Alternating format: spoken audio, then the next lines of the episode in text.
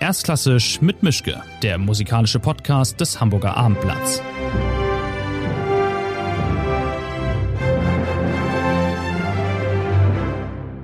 Schönen guten Tag zu einer neuen Folge von Erstklassisch. Mein Gast diesmal ist in Wien, das merkt man dann spätestens gleich, wenn er spricht.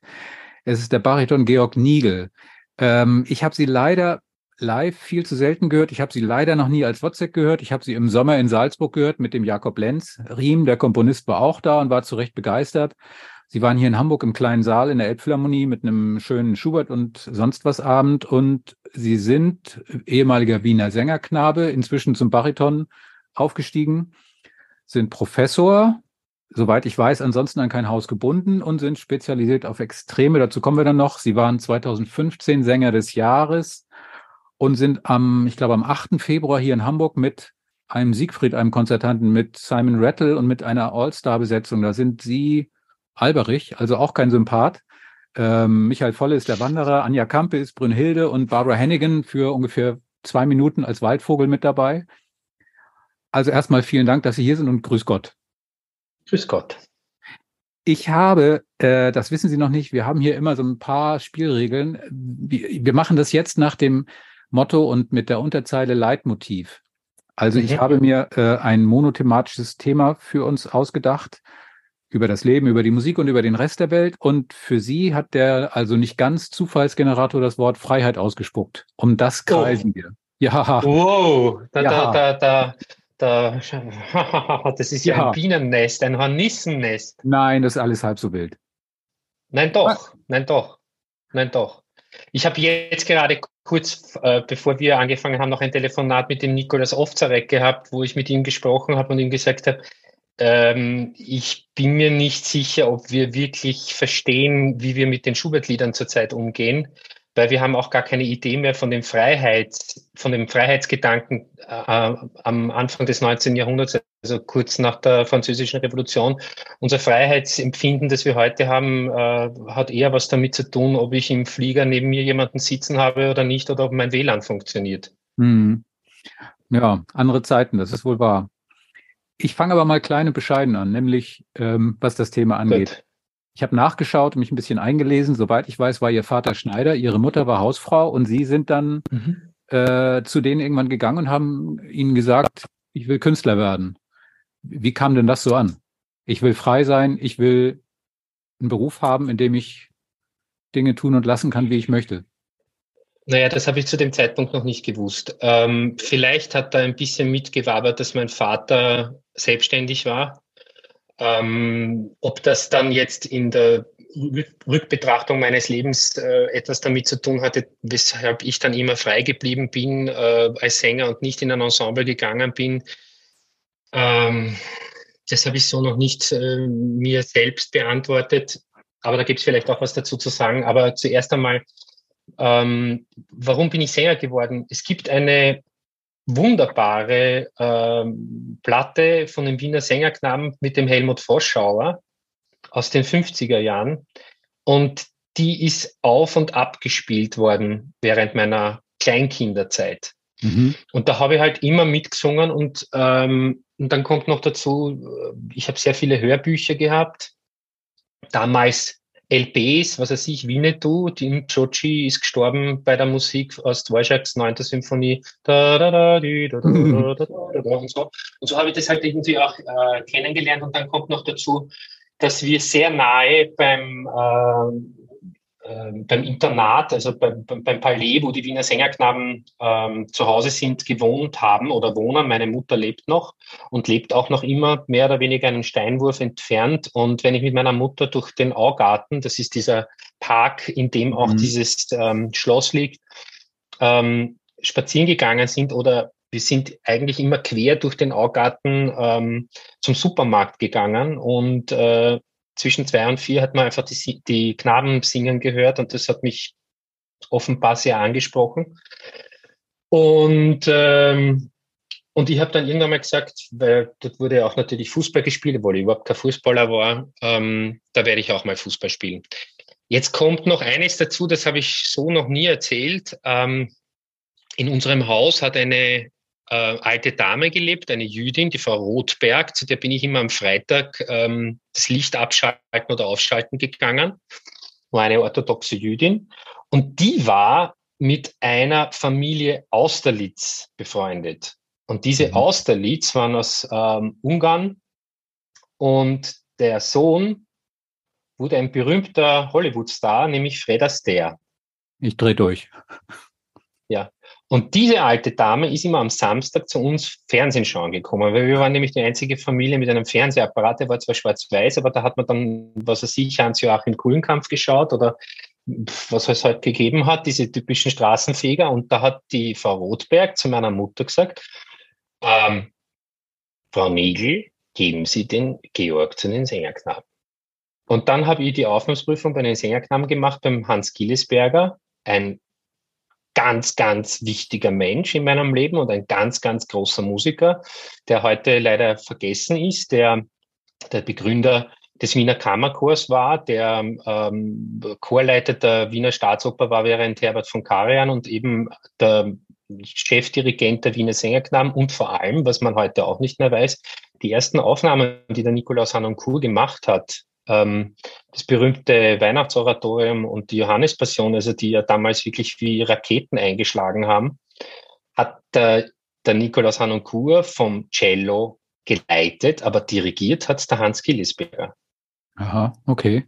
Und der hat auch das Mozart-Requiem dirigiert. Das waren diese ersten Aufnahmen im alten Werk, glaube ich, hat das geheißen, ne, bei der mhm. Teldec. Und dieser Hans Gillesberger war mein erster Lehrer, bei dem ich wirklich wahnsinnig viel gelernt habe und den ich dann irgendwann einmal geschätzt habe, also geliebt habe wie meinen Großvater und der für meine Entwicklung ganz wichtig war. Also das waren so, ich würde überhaupt sagen, wenn ich das gleich sagen darf, die die wichtigsten Menschen in meinem Leben. Ich habe gestern zu einer jungen ähm, Tänzerin, äh, die mich gefragt hat, äh, sie hat gerade irgendwie eine Krise, die wirklich ein sehr begabtes junges Mädel ist. Die hat zu mir gesagt, sie weiß jetzt nicht genau, was sie machen soll.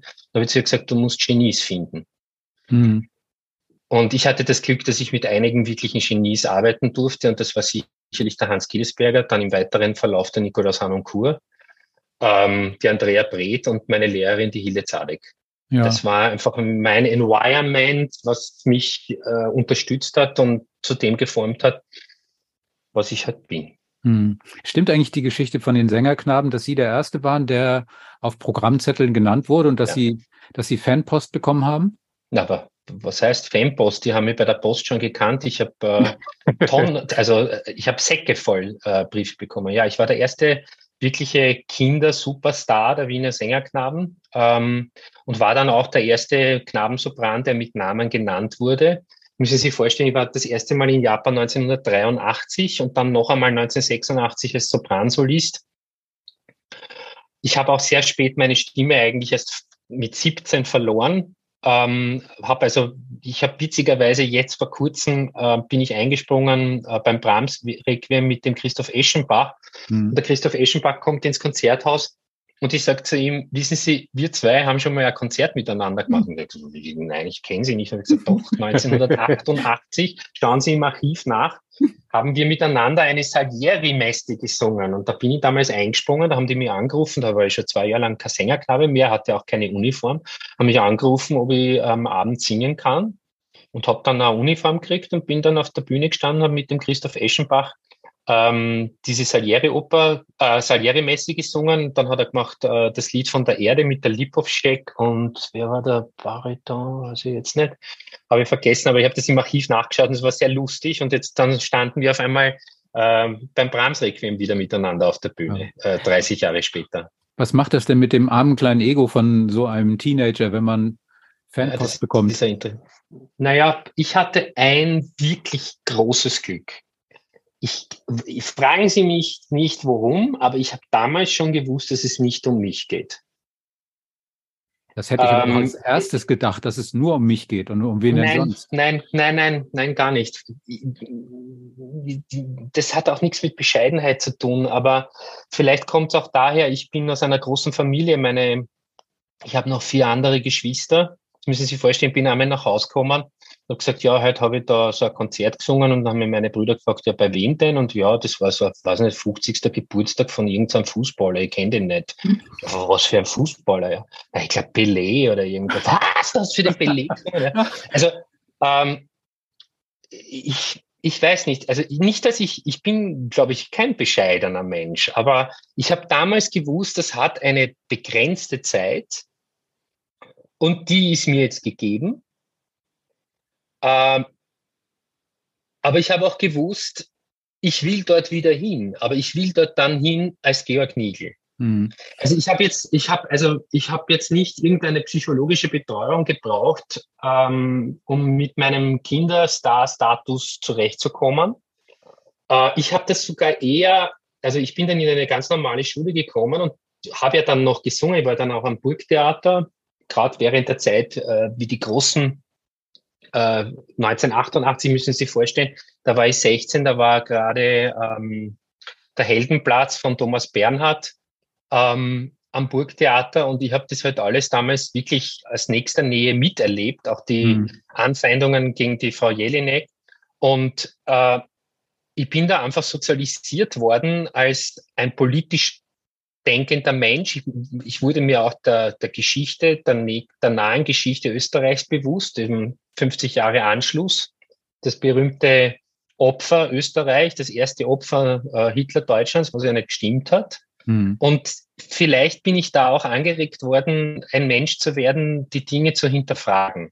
Mhm. Ich habe dann aber, äh, wie ich auf der Hochschule war, ähm, meinem neuen Lehrer damals, den ähm, Sartorius, den ich am Gang getroffen habe und also wirklich sehr traurig war, weil meine Lehrerin, die mich eigentlich nehmen wollte, abgesagt hat und ich zu dem Zeitpunkt nicht wusste, wo ich hingehen soll. Und er hat dann mich in seine Klasse reingewunken und gesagt, na singen Sie mal halt mal vor.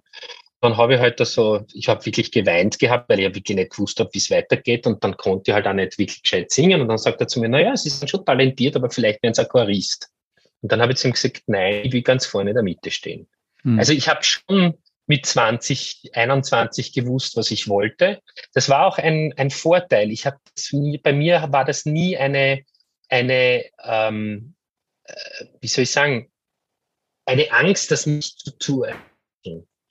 Dass es dann diesen Weg genommen hat, dass ich dann der geworden bin, der ich bin heute, das konnte ich nicht voraussehen. Hm. Also, und ich bin sicherlich nicht ein typisch klassischer Opernsänger. Ja. Ihre Spezialität, wenn ich das mal so nennen kann, ist auf der Bühne extreme Charaktere extrem gut darzustellen. Also nehmen wir mal den Botzek, den Lenz, was es immer da so an Rollen gibt. Sie sind also nicht unbedingt der Schönwettersänger, was die Rollencharaktere angeht. Ähm, wie ist das eigentlich gekommen? Wann und wie haben Sie das gelernt? Sie wirken auf der Bühne nicht so, als ob Sie sich mit Ihren Ideen und Ansichten unterordnen wollen. Also wenn so ein Regisseur vorbeikommt und sagt, mach mal dieses oder jenes, dann muss der, glaube ich, gute Argumente haben, damit Sie das auch tun. Oder irre ich da? Da haben Sie jetzt mehrere Sachen angesprochen. Also das erste war, ich glaube, ein ganz ein wichtiger Satz in meinem Leben war vom Nikolaus Anoncourt, der zu mir gesagt hat, ähm, das Schöne kann nur sein, wenn es auch das Hässliche gibt da habe ich das erste Mal zum Nachdenken angefangen, weil ich war natürlich so, also ein Singerknabe, ja, also schön singen und die Menschen glücklich machen und immer schön lächeln. Da bin ich schon ähm, herausgefordert worden. Das ist mal das eine. Das zweite ist, es gibt ja diesen berühmten, die Wahrheitsfrage des Pilatus. Was ist Wahrheit? Also, ähm, ich möchte nicht Menschen belehren, wenn ich auf der Bühne bin, aber ich möchte zumindest den Charakter, den ich darstelle, ähm, so weit darstellen, dass er nicht eindimensional wirkt. Das würde mhm. ich einmal jetzt auf die Schnelle so äh, sagen. Das ist immer das eine. Und das andere ist, ähm, schauen Sie, wenn Sie Ihr ganzes Leben von klein auf Hierarchien Unterordnungen kennengelernt haben, weil natürlich ein Sängerknaben, also das, das war natürlich nicht immer nur alles lustig, ja. Und da hat es zum Beispiel gegeben die Ansage zwei Resi. Zweier Reihe Silenzio. Dann sind wir an der rechten Seite von, von der Treppe gestanden, sind ruhig gewesen. dann kommt schon aber eben dann 1988, was ich erzählt habe, ja, als 16-Jähriger, also gerade in der in der Pubertät, ja, bist du auf einmal damit konfrontiert, dass die, die Leute dir sagen, du sollst ruhig sein, vielleicht gar nicht so gut sind. Mhm. Und ähm, dann habe ich halt sehr, sehr viel äh, zu lesen angefangen, mit vielen Leuten gesprochen, mit sehr klugen Leuten, Gott sei Dank auch. Und ähm, ich finde halt, was mich immer gestört hat am äh, Operntheater, das ist, mir ging's, mir war das zu oft zu schablonenhaft. Hm. Das ist natürlich ein Vorwurf, der der Oper sehr oft gemacht wird, aber ich hatte, ich war ja, ich war ja dann Ende der 80er Jahren fast jeden Tag in der Staatsoper am, am Stehplatz, wenn ich konnte, ja. Äh, wenn ich nicht gerade selber gespielt habe in der Burg oder so. Aber Und wie, ähm, ja. Bitte. Aber wie ist das für Sie dann ver zu vereinbaren, auch mit diesem Thema künstlerische Freiheit? Wenn Sie auf der Bühne sind, wie weit, wie, wie frei fühlen Sie sich dann eigentlich auf der Bühne? Ist das das naja, Schönste? Das ist manchmal sehr schwierig. Ich, naja, das ist manchmal, also das mit der Freiheit auf der Bühne, das ist, schauen Sie, also ich, ich war ja, ich war ja konfrontiert mit der Frage, werde ich Schauspieler oder werde ich Sänger? Mhm. Der Schauspieler muss einen Text, den er hat, der muss erst die Partitur sozusagen erfinden in der Zusammenarbeit mit der Regie und seinem, seinen Partnern und Partnerinnen. Bei uns ist es ja so, dass es die, den Rhythmus, die, die Tonhöhen, den, den, die Lautstärken, was er sich was alles bereits vorgeschrieben gibt. Und wir müssen in dieser Strenge die Freiheit finden. Das hat mich mehr interessiert. Deswegen bin ich Sänger geworden. Ähm, das heißt, und das habe ich dann auch durch meine viele Arbeit mit zeitgenössischer Musik, wo ja der Aufwand viel größer ist, eine Partie zu lernen, als jetzt, was er sich, irgendein Mozart, den man relativ schnell im Kopf hat, ähm, habe gelernt, sehr genau die Texte und den Text damit meine ich, also nicht nur den Text, sondern die Partitur oder den Klavierauszug oder eben was auch immer, sehr genau zu lesen. Und wir dürfen ja nicht vergessen, ein Komponist, also die wirklich guten Komponisten, die großen Komponisten, ja, die haben sie ja was dabei gedacht, wenn sie was komponiert haben. Ja, also beim Mozart, da hörst du ja manchmal sogar die, die, die, die Schritte, auch beim Wagner. Jetzt erst gestern habe ich das zu meiner äh, äh, Freundin gesagt, dass das eigentlich ist wie, wie manchmal wie bei der Filmmusik, ja, dass da auf einmal so eine Musik auftaucht und du weißt, aha, jetzt wird der und der kommen. Ja, also mhm. dieser Suspense und alle diese Dinge, ja. Und die haben natürlich eine, eine Notwendigkeit und eine Wichtigkeit. Und wenn du dann aber konfrontiert bist mit einem Regisseur, den das nicht interessiert oder der das gar nicht versteht, dann wird's manchmal schwierig. Aber Sie müssen sich vorstellen, ich war ja überhaupt in einer Situation, ich war ja oft konfrontiert, nicht nur mit der, mit der mit den Wünschen des Regisseurs oder der Regisseurin, nicht nur mit den Wünschen des Komponisten und das, die haben ja noch alle gelebt, die sind ja auch noch zu den Proben gekommen, sondern gibt's dann auch noch den Dirigenten oder die Dirigentin und dann gibt's auch noch einen äh, Intendanten, ja. Also das, oder Intendantin, es sind auf einmal ganz viele, ja, die da mitreden. Mhm. Aber machen muss ja ich.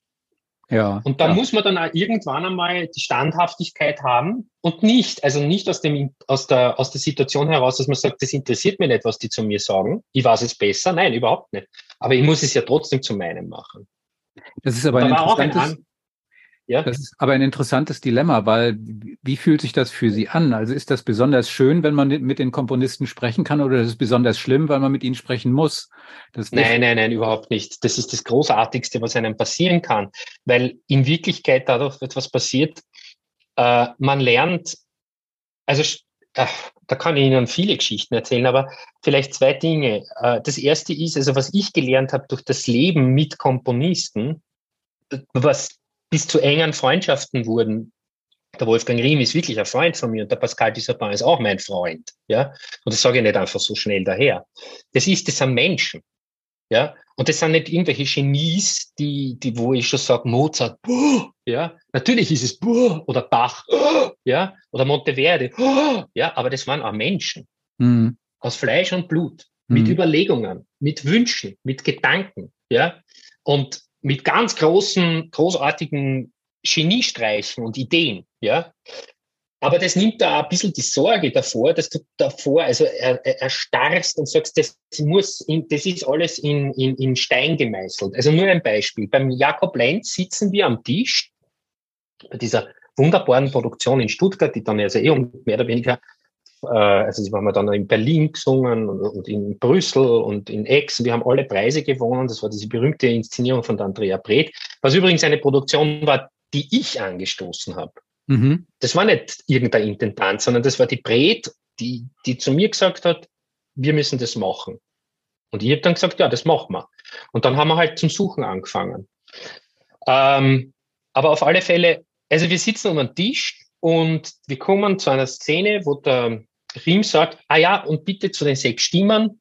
Das sind die sechs Stimmen, die immer im Hintergrund sozusagen die, die Stimmen im Kopf vom Lenz.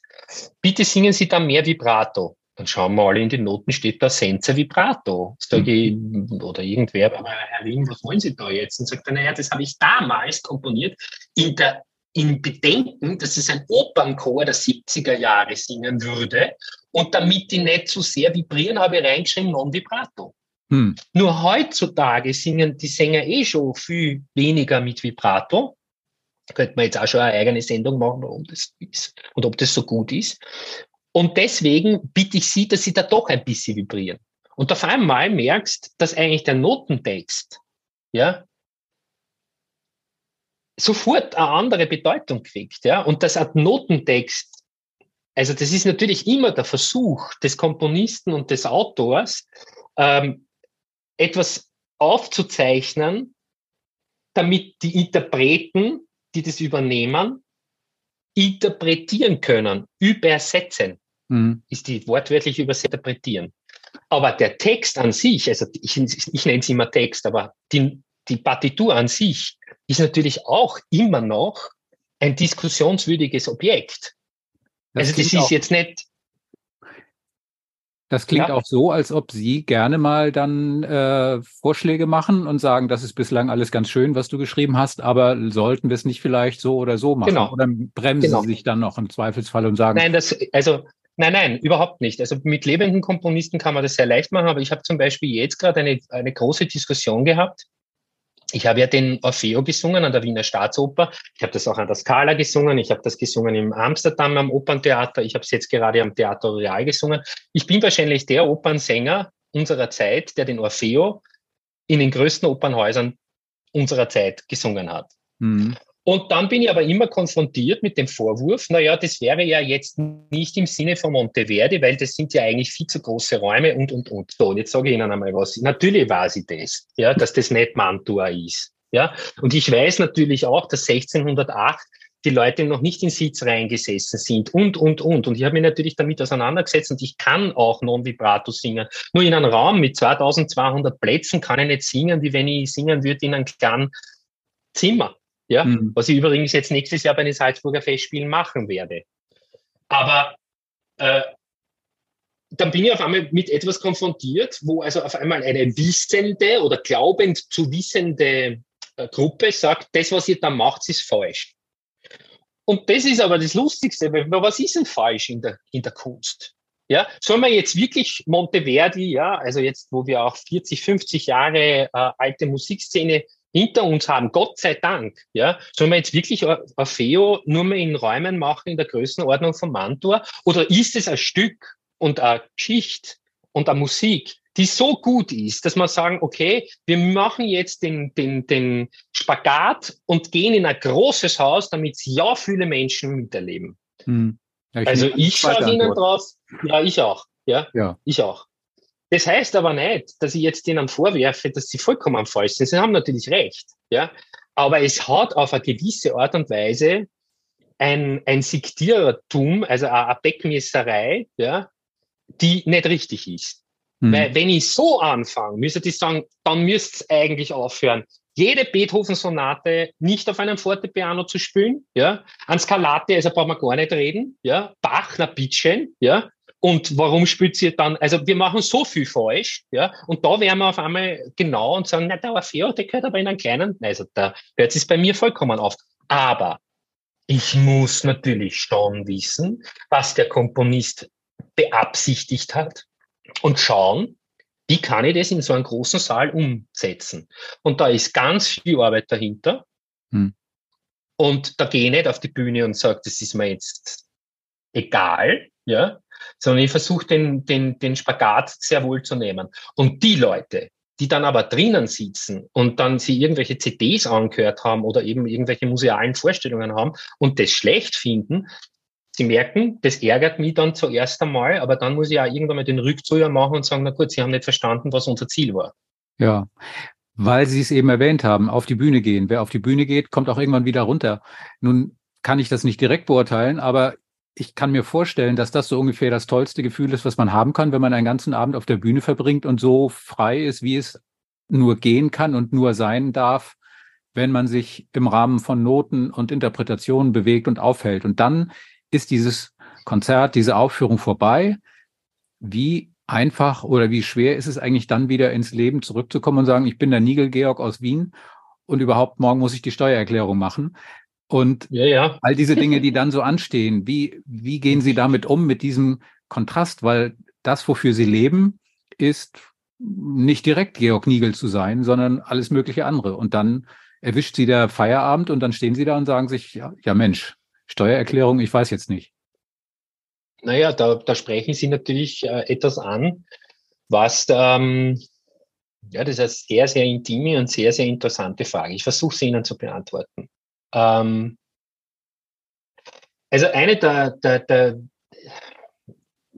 boah, das ist eine schwierige Frage. Ich muss kurz nachdenken, wie ich das am besten angehe, um das zu beantworten. Ähm, Sie vielleicht, ich weiß nicht, ob man das im Mikrofon hört, man hört vielleicht gerade meine kleine Tochter schreien. Das ist völlig okay. Nein, nein, nicht nur völlig okay. Das ist, das ist mein Leben. Mhm.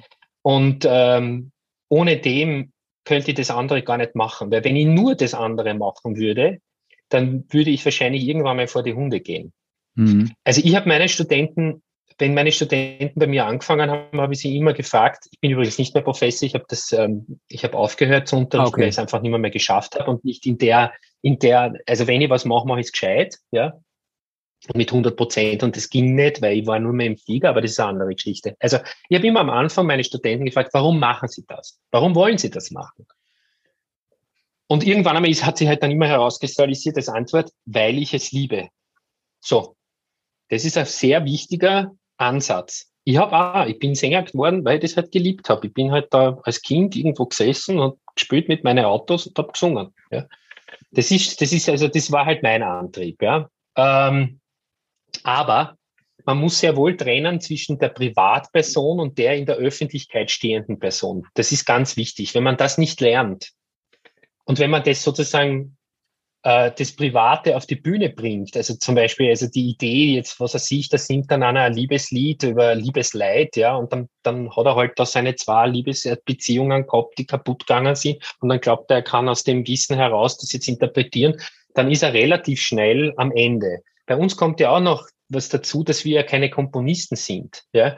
Ähm, das ist ja ein interessanter Aspekt, weil vor 400 Jahren, 300 Jahren waren viele Sänger auch noch Komponisten. Ja? Äh, wir sind ja heute wirklich nur mehr Stimmen. Und mir hat es nicht gereicht, nur Stimme zu sein.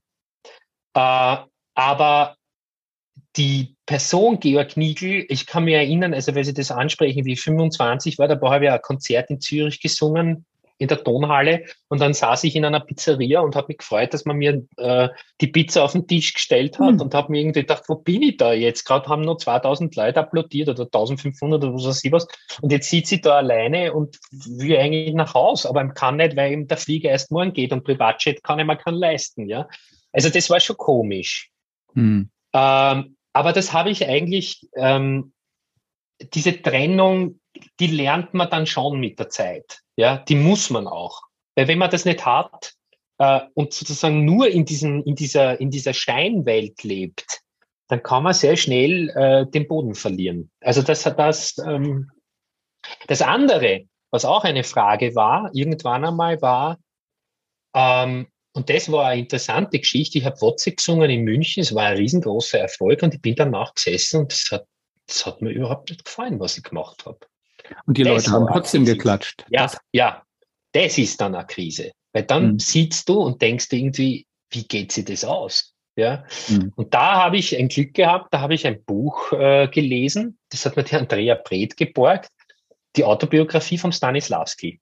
Mhm. Und da hatte ich ein Heureka-Erlebnis. Nämlich der erzählt, warum er die Stanislavski-Schule überhaupt erfunden hat. Weil er hat gesagt, er ist auf der Bühne gestanden, er hat alles gemacht, die Leute haben applaudiert, sie waren glücklich. Aber ihm ist es, entschuldigen Sie den Ausdruck, am Arsch vorbeigegangen. Er hat also überhaupt nichts gespürt. Und da passiert was, das werde ich nie vergessen. Ich bin quasi, also aus der Couch hochgeschnallt und habe gedacht, na interessant. Der hat sich also zu überlegen angefangen, genau was er macht. Also er macht es nicht nur aus einer Situation, aus einem Gefühl heraus oder irgendwas, sondern der, der und ab dem Moment habe ich zu arbeiten angefangen auf eine Art und Weise, die mir bis zu dem Zeitpunkt gar nicht bewusst war, dass es das gibt. Und es ist lustig, wenn ich heute äh, was anschaue, was ich vor 20 Jahren, wie ich das angegangen bin und heute angehe, das kann man gar nicht ver ver vergleichen. Also bei mir ist jeder, jedes Semikolon, jede Fragezeichen, jeder Punkt und jeder Beistrich, der in einem Notentext drinnen ist, und da meine ich jetzt aber wirklich sozusagen den Text, ja, das wird alles befragt. Hm. Das brauche ich auch. Was Rüstzeug. Was brauchen Sie denn so gar nicht, wenn Ihnen ein Regisseur erklärt, was Sie zu tun und zu lassen haben? Oder ist das das, worauf Sie auch warten? Dass Sie sagen, ich bin zwar derjenige, der es macht, aber ich will jemanden, der mich herausfordert und der mir auch die jetzt von uns umkreiste Freiheit gibt, äh, Dinge so machen zu sollen, wie es im Konzept steht und nicht vielleicht nur, wie ich es machen möchte. Es kann ja sein, dass jemand naja, anderes eine Idee hat. Schauen Sie, wir haben natürlich ein riesengroßes Problem im Musiktheater. Ähm, die große Diskussion, wie gehen wir mit dem sogenannten äh, Regiestil, die wir jetzt halt haben, um. Ja? Ähm, also was bei mir gar nicht geht, da ist bei mir sofort, also da, da ist, da ist dann wirklich äh, Alarm, äh, wenn ich was frage, warum ich etwas mache und ich bekomme keine Antwort. Das geht nämlich gar nicht, weil das Recht habe ich und dieses Recht verteidige ich. Das ist übrigens auch Freiheit, ja.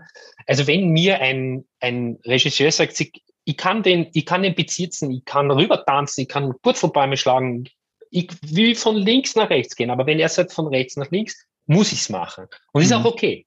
Mhm. Also das ist die Abmachung. Da muss auch ein Vertrauen da sein, dass er weiß, warum und dass das auch so ist, ja.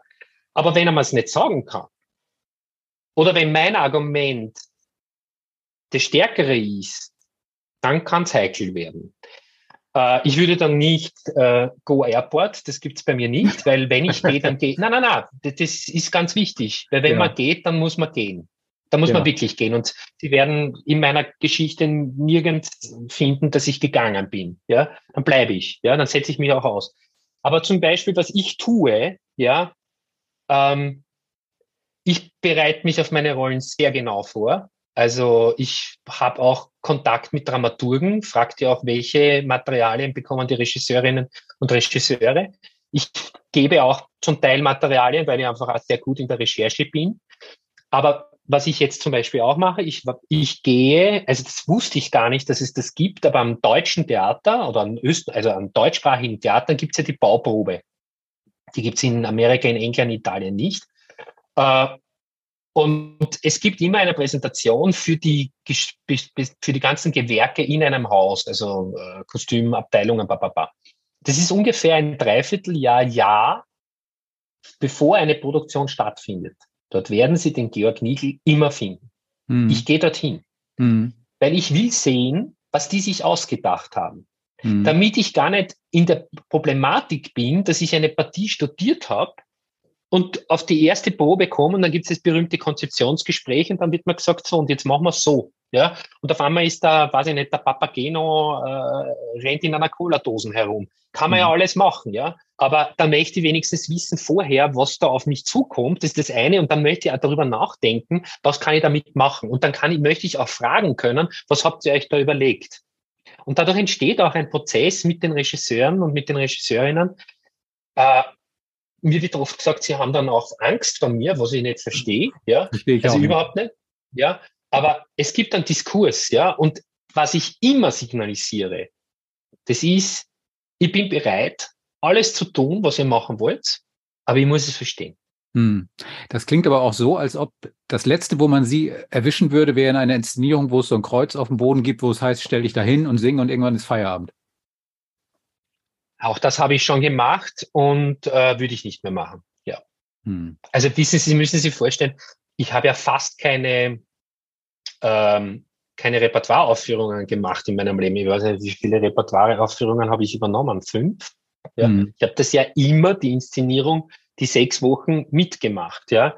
Aber es gibt auch da Inszenierungsstile, also zum Beispiel der Bob Wilson, da kann Ihnen das schon passieren, da, dass Sie dann auf einmal auf einem Punkt stehen müssen und auf dem müssen stehen, weil sonst das Licht nicht funktioniert. Das mhm. Problem ist nur, sie dürfen nicht hinschauen, weil die Kamera sie so groß hat, ja, dass am Video, da, ich werde das nie vergessen, wir haben die, beim Orfeo an der Skala hatten wir das Problem, dass wir mit dem fünften Akt nicht fertig geworden sind. Deswegen, das ist auch zum Beispiel so etwas, wenn ich jetzt Orfeo mache, sage ich immer gleich, also fünfter Akt bitte, wir müssen die Zeit dafür haben, weil das ist das Riesenlied, das Orfeo.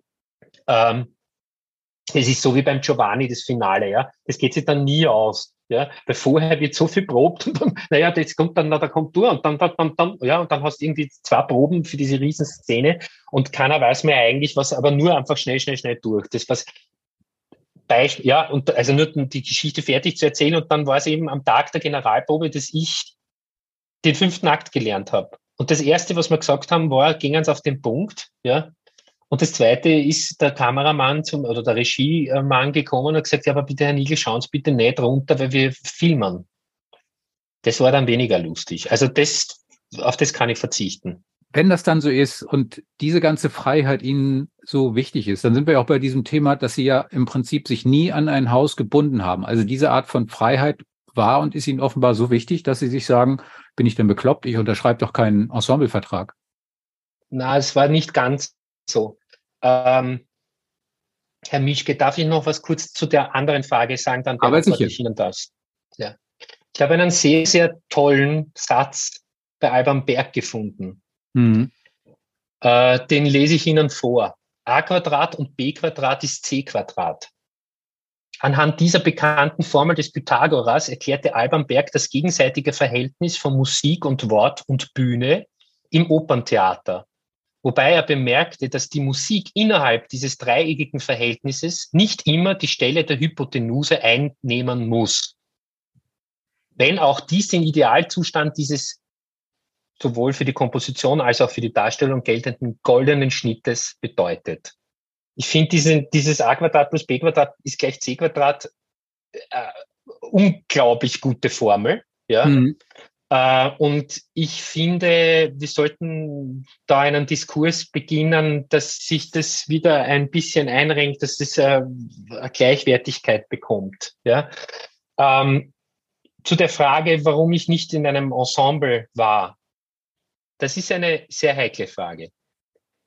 Die Frage wäre, in welches Ensemble hätte ich denn gehen sollen?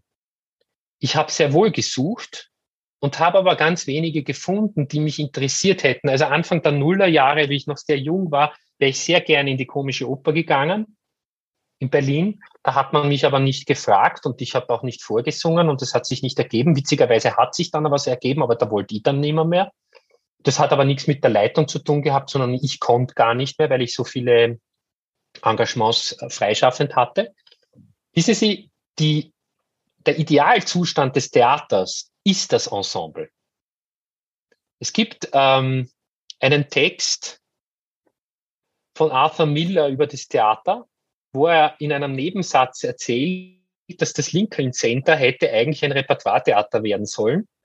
Und der Sir Lawrence Olivier, einer der größten Schauspieler des 20. Jahrhunderts oder des Anfangs oder so mit, bis Mitte oder wie, na, na, ich glaube 60 oder wann der gelebt hat, Sir Lawrence Olivier hat gesagt, wir haben sieben Jahre lang, irgendwo in der Pampa in England, unser Ensemble durchgesiebt, hunderte Schauspieler ausprobiert, bis wir es uns gestattet haben oder getraut haben, nach London zu gehen, um Shakespeare zu spielen. Mhm. Na, wo gibt's denn sowas? Mhm. Ähm, wir haben heute die Idee, also zum Beispiel, warum habe ich mit der Bret so viel zusammengearbeitet? Na, weil man sich kennt. Und wenn man auch schon anfängt zu verstehen, was der andere will, das hat einen großen Vorteil. Und ich habe für das Andrea Breth, wie es beim Stanislavski steht, heute äh, kleine Rolle, morgen Hamlet, alles gespielt. Also ich bin auch für sie einmal nur über die Bühne gegangen.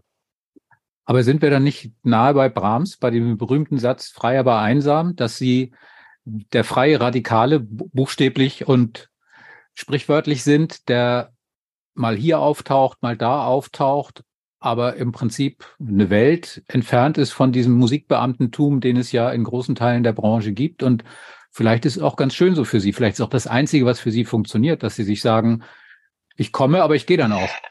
Ja, ja, natürlich. Es hat einen riesengroßen Vorteil, weil Sie können sich sicher sein, wenn ich in einem Ensemble wäre und ich würde merken, dass was nicht zu 100 Prozent der Kunst oder zu 50 Prozent mhm. der Arbeit dient, dann könnte es ungemütlich mit mir werden. Ich habe jetzt erst vor kurzem in einem großen Opernhaus bei einer Mozart-Partie gesagt, wie ich gemerkt habe, dass alle nur am Handy sind, auf der Probe, was macht sie da?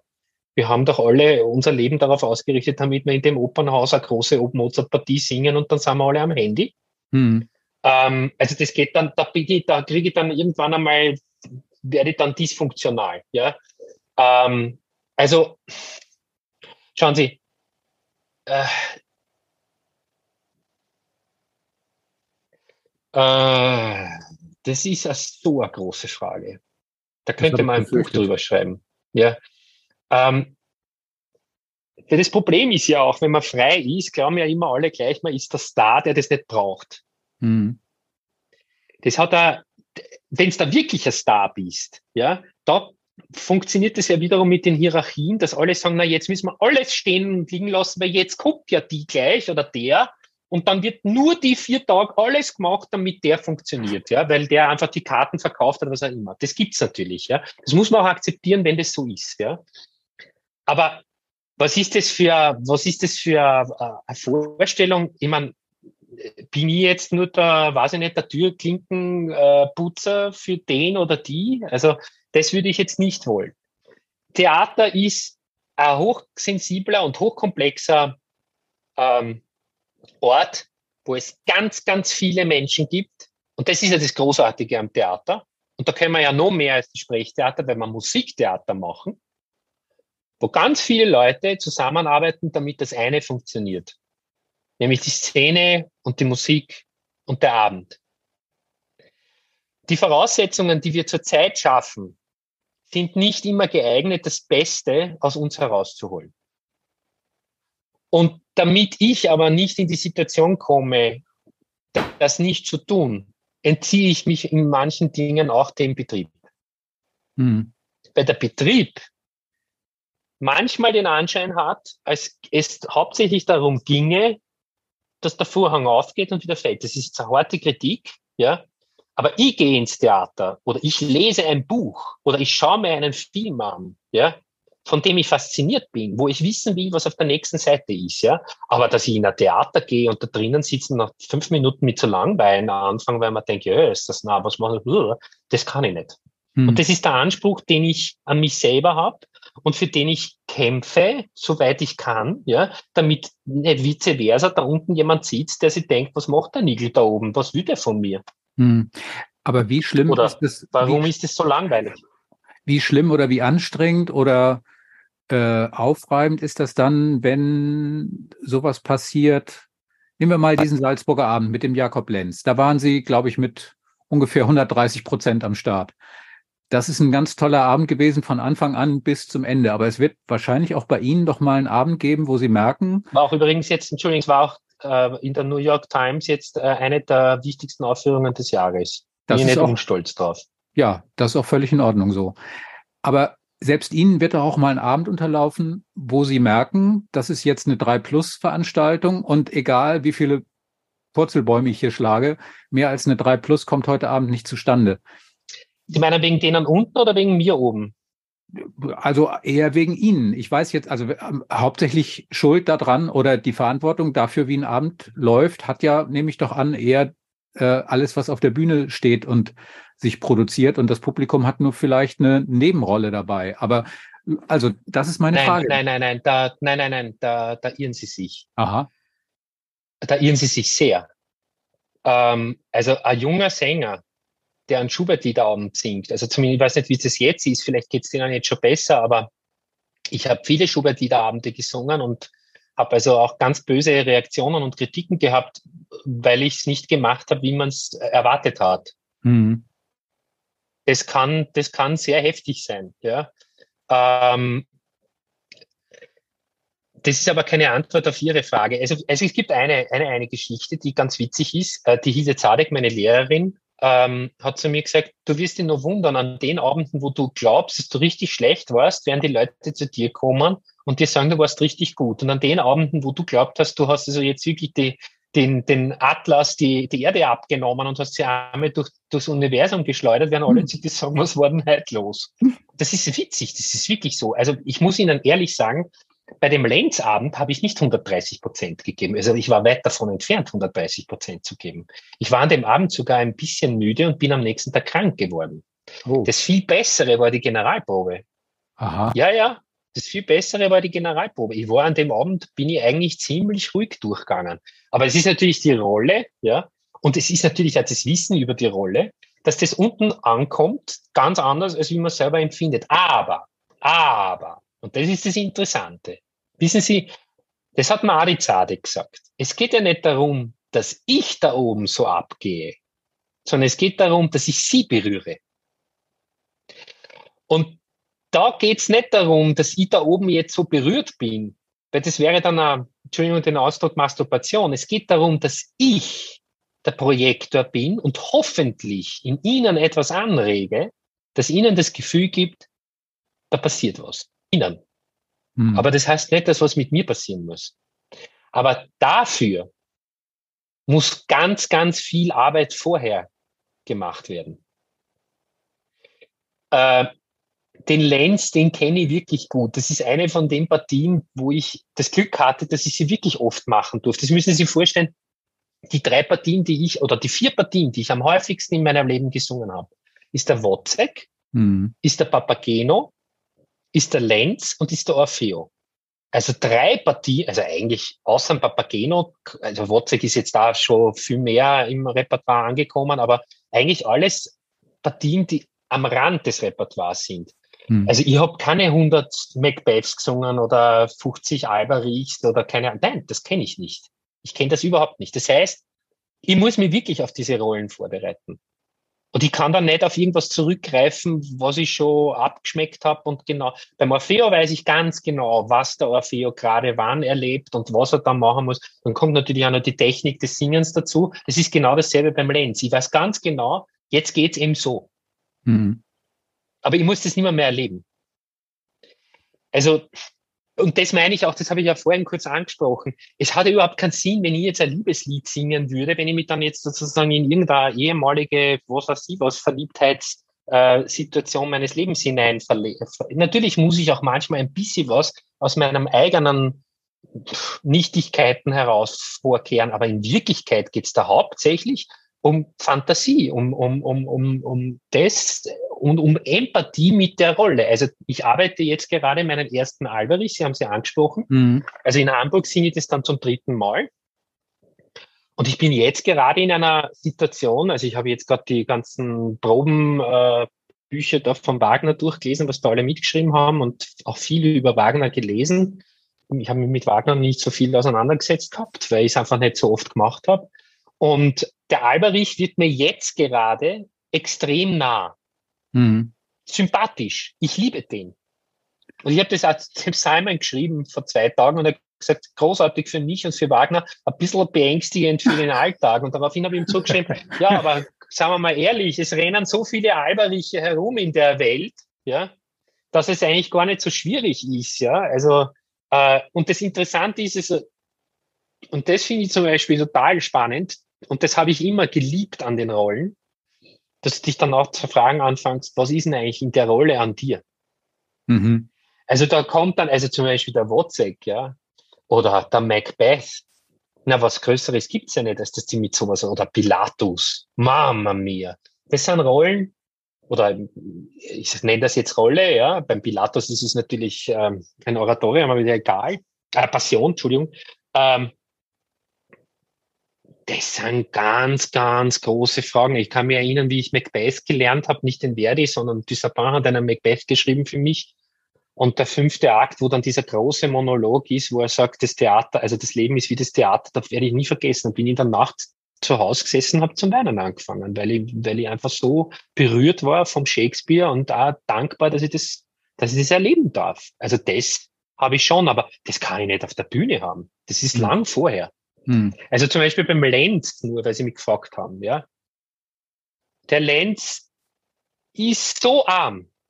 Der tut mir so leid. Ja? Und wenn ich dran denke, dass ich an so einen großen Erfolg gehabt habe mit der Rolle Lenz und ich weiß, wie elend der wahre Jakob Lenz zugrunde gegangen ist, dann geniere ich mich ein bisschen dieser Person gegenüber. Weil ich bin's ja nur wegen ihm. Und der ist in der Gosse in, in, in Moskau gestorben. Das muss man sich mhm. mal vorstellen. Also mir ist das nicht egal. Ja? Also das sind schon, das sind schon Personen, die, die, die habe ich sehr lieb. Ja, die, mhm. und ich kann auch jetzt beim, witzigerweise, ich habe mit dem, mit dem Daniel Bahnbäum vor, vor ein paar Wochen drüber gesprochen. Also der Wagner ist ja jetzt nicht wirklich der sympathischste Mensch, aber es ist einfach unfassbar, was der geschrieben hat.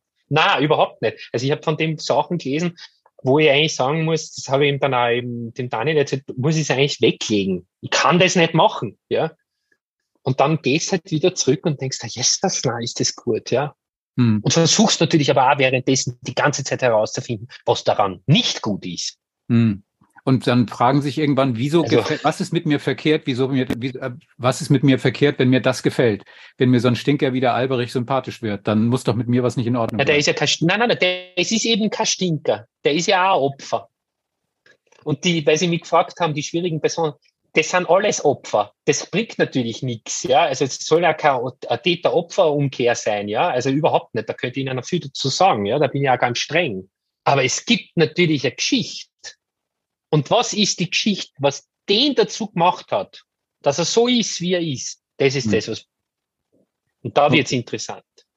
Also zum Beispiel, die Evelyn Helitius hat immer zu mir gesagt, wenn ich sie umgebracht habe als Franz Wozzeck, sie hat von mir Angst. Da habe ich zu ihr gesagt, das ist gut und richtig, weil der Franz Wozzeck ist ein Soldat, der weiß, wie man tötet. Das heißt aber nicht, dass er nicht davor selber Angst hat. Hm. Wir müssen langsam zum Ende kommen. Ich habe noch eine kurze ja. kleine Frage, nämlich ähm, bereuen Sie es eigentlich oder bedauern Sie es, dass Sie die Kurve zum Sänger genommen haben und doch nicht zum Schauspieler?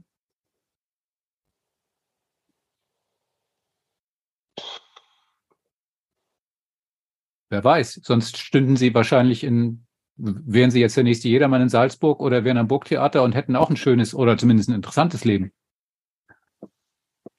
Das Einzige, was man vielleicht beim, beim Schauspieler beneiden kann, das ist, dass es dann witzigerweise durch die Freiheit ähm,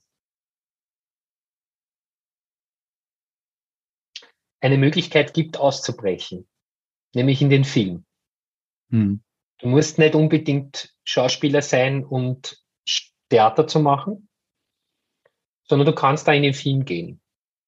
Das heißt, du hast zwei Möglichkeiten. Die habe ich als Sänger nicht. Ich kann, mhm. ja gut, ich kann Liederabende machen, aber oder Konzert singen, aber ich kann nicht, ich kann nicht ein anderes Medium ähm, äh, äh, bespielen. Deswegen waren, ist es mir auch immer sehr wichtig, wenn ich eine CD aufnehme, dass ich mich frage, was ist dieses Medium, was kann ich mit dem Medium machen, was ich sonst auf der Bühne nicht machen kann. Das ist übrigens eine Überlegung gewesen, die schon der Herbert von Karajan 1953 mit seiner berühmten Cosi van Tutte hatte das haben wir, das haben wir ja viel zu sehr vergessen. Ja, wir, wir machen ja heute Aufnahmen äh, bei den Platten, wo wir das Gefühl haben, das ist also eine, eine eins zu eins Übertragung von einem live stattfindenden Event. Das finde ich vollkommen falsch, weil es eine Lüge ist. Weil da wird geschnitten. Und äh, ich kann mit dem Mikrofon ganz anders umgehen. Aber was mich viel mehr interessiert, das ist, was kann ich mit einer Aufnahme machen? Ich habe das also bei Vanitas, das war ja der Liederabend, den Sie auch gehört haben in Hamburg, mhm schon alleine damit, dass ich gesagt habe, ähm, ich verwende ein Fortepiano für Schubert-Lieder und ich nehme einen normal, also einen, einen, einen gängigen äh, Steinway für die Riemlieder, weil es auch dafür komponiert ist. Ähm, und dann war der nächste Schritt, dass ich gesagt habe, ich möchte diese Lieder nicht singen wie in einem großen Saal, sondern so, wie wenn ich zu Hause wäre. Und das hat mich jetzt auf eine noch verrücktere Idee gebracht. Ich bin vor einigen Monaten, ähm, auf, das war ganz witzig, ich war in Neuhardenberg für einen Liederabend. Da gibt es einen wunderschönen Park. Und dieser Park ist ja eingelegt worden vor weiß nicht, 250 Jahren, 300 Jahren, 200 Jahre. Und da gibt es eine Eiche mitten auf einer Wiese. Und da hat's mich, also riesig groß, wunderschön, da haben wir gedacht, Jesus, na, da hat's ja einer vor, was weiß ich wann, überlegt, er will, dass dort eine Eiche steht. Und das hat mich, also diese Idee hat mich so wahnsinnig gemacht, dass ich mich also vor diese Eiche gesetzt habe und stundenlang diese Eiche angeschaut habe, weil ich das also als Idee so irre fand. Und währenddessen ich dann nachdenke, erinnere ich mich daran, dass es ein Instrument gibt, nämlich das Klavichord. Mhm. Das Klavichord ist das einzige Tasteninstrument gewesen, wo die Seite mit einer Tangente an der Tastatur äh, ähm, verbunden war. Und dadurch heißt es, es wird also der Ton nicht angeschlagen, sondern solange die, der, die Taste gedrückt ist, solange klingt die Seite. Und das war eines der Lieblingsinstrumente von Johann Sebastian Bach. Und wenn Sie sich ein Klavichord anhören, das kann man ja heute im Internet und alles, habe ich dann auch getan, hören Sie auf einmal das, was der Glenn Gould sein ganzes Leben versucht hat, nämlich eine Stimmführung auf dem großen Flügel hervorzubringen. Das ergibt sich bei dem Instrument von selbst. Daraufhin habe ich gesagt, Klavichord, 400 Jahre ein Instrument. Alle Komponisten hatten das zu Hause. Jeder, jeder. Haydn, Botteverde, äh, Bach, Händel, alle haben es gehabt. Das war ja Schuh, Schuhschachtel mehr oder weniger, ja. Das Problem ist nur, wir kennen es nicht. Und wissen Sie warum? Weil es zu leise ist. Daraufhin habe ich zum, zum Markus Hinterhäuser gesagt, du, ich mache Liederabende für 60 Leute. Super Idee. Mir angeschaut. Also, weil er mich gefragt hat, was willst du machen? Und ich gesagt, ich will einen Liederabend machen wie zu Hause. Und wir machen jetzt sechs Liederabende, wo wir jeden Abend ein anderes Programm spielen werden. Der Ulrich Nöthen wird lesen, Texte, das haben wir jetzt gerade am Zusammenstellen und wir werden Bach spielen, wir werden Mozart singen. Das hat noch niemand gemacht. Weil einfach das Instrument, ja, der, der, der Gulder hat's gespielt, aber auf einem ganz einem schlechten Instrument, ja. Von Sperrhacke, also so, halt diese Cembalis, die man halt gekannt hat in den 70er, 80er Jahren, was man heute ja gar nicht mehr verwenden würde. Industriell, industriell erzeugtes Instrument, aber okay. Aber das, ja, auf das kommt keiner. Ich, und, ich, und auf der einen, und das war halt die Eiche, ja. Ich habe halt die Eiche angeschaut und, mhm. und da haben wir halt an dieses Instrument und habe mir gedacht, das, ich kenne das eigentlich auch nicht und haben das angehört und habe mir in diesen Klang auch verliebt, habe mich dann da eingelesen. Und wie der Markus mich fragt, was möchtest du machen, habe ich gesagt, ja, kleine Nachtmusiken für ein paar Leute am Abend. Wir singen, spülen und lesen. So wie wenn man zu Hause sitzt und ich weiß nicht, wie es bei Ihnen war, aber wir haben während Corona haben wir zu Hause gesessen, haben wir musiziert, haben wir uns vorgelesen und haben die Zeit überbrückt, ja. So wie man es auch von Boccaccio her kennt, wo die sich halt dann ihre Geschichten erzählen. Und das ist irgendwie, das sind so Sachen, das ist halt außerhalb dieser, des Mainstreams vielleicht, obwohl ich eigentlich ziemlich viel Mainstream wahrscheinlich mache, aber das sind die, die Bereiche, wo ich mich dann frei fühle, wenn sie mich das, und das sind dann ja. auch meine Ideen. Vielleicht sage ich das auch viel zu wenig, dass das meine Ideen sind, aber ja, das, da fühle ich mich dann frei und da kann ich dann auch schon mal überstehen, wenn einer sagt zu mir, da so ist dieser Kreuz da am Boden, da müssen Sie sich hinstellen. Weil manchmal ist es auch hilfreich, dass es so ein Kreuz gibt. Ja, das ist eine tolle Idee. Ich bin wirklich jetzt beleidigt, dass ich das wahrscheinlich nicht mitbekomme in Salzburg, aber vielleicht schafft es das ja auch nach Hamburg mal, diese Idee. Wir haben wunderbar das Thema aus den Augen verloren und sind Gott weiß wo gelandet, aber es hat sehr viel Spaß gemacht und äh, wir haben uns die Freiheit genommen, über alles andere zu reden, auch. Aber es hat äh, mich sehr interessiert, was Sie alles erzählt haben und ich finde das total toll und bin jetzt neidisch und ärgerlich, dass ich das nicht mitbekomme. Aber, aber wir sehen uns dann Anfang Februar. Darf ich noch eines sagen? Aber darf ich sicher. noch eines sagen? Nein, nein. Also das Salzburger Festspiel wird im August sein. Ne? Ähm, nein, was Freiheit betrifft was mich derzeit gerade sehr antreibt, das ist der Freiheitsgedanke, den wir ja kennen bei Beethoven in seinen Symphonien, die während der Biedermeierzeit in Wien geherrscht hat. Weil wir kennen ja Schubert als einen klassischen Komponisten, aber für mich ist da sehr viel auch Wiener Lied drinnen und für mich ist da auch sehr viel Subversion drinnen. Wir erkennen sie nur nicht mehr.